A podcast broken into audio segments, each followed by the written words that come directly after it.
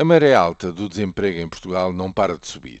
15,3%, um agravamento de 3 décimas na taxa de desemprego em março em relação a fevereiro, 36,1% no desemprego juvenil, isto é, até aos 25 anos, um agravamento de 7 décimas de um mês para o outro. O que é mais alarmante não é propriamente estamos perante valores máximos de sempre.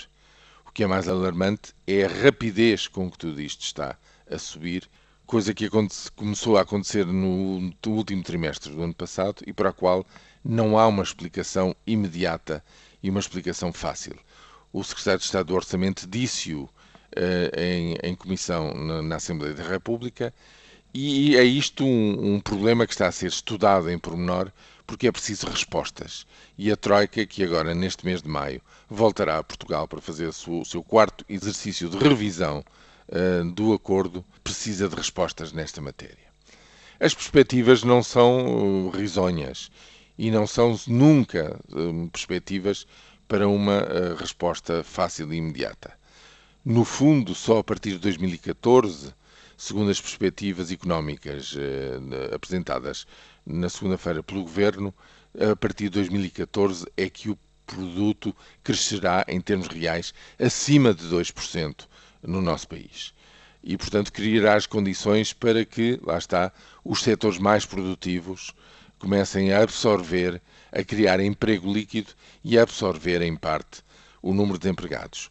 Mas com um aumento de produtividade geral, o produto, ao crescer mais, também crescerá mais graças ao aumento da produtividade e já não tanto graças ao aumento do emprego.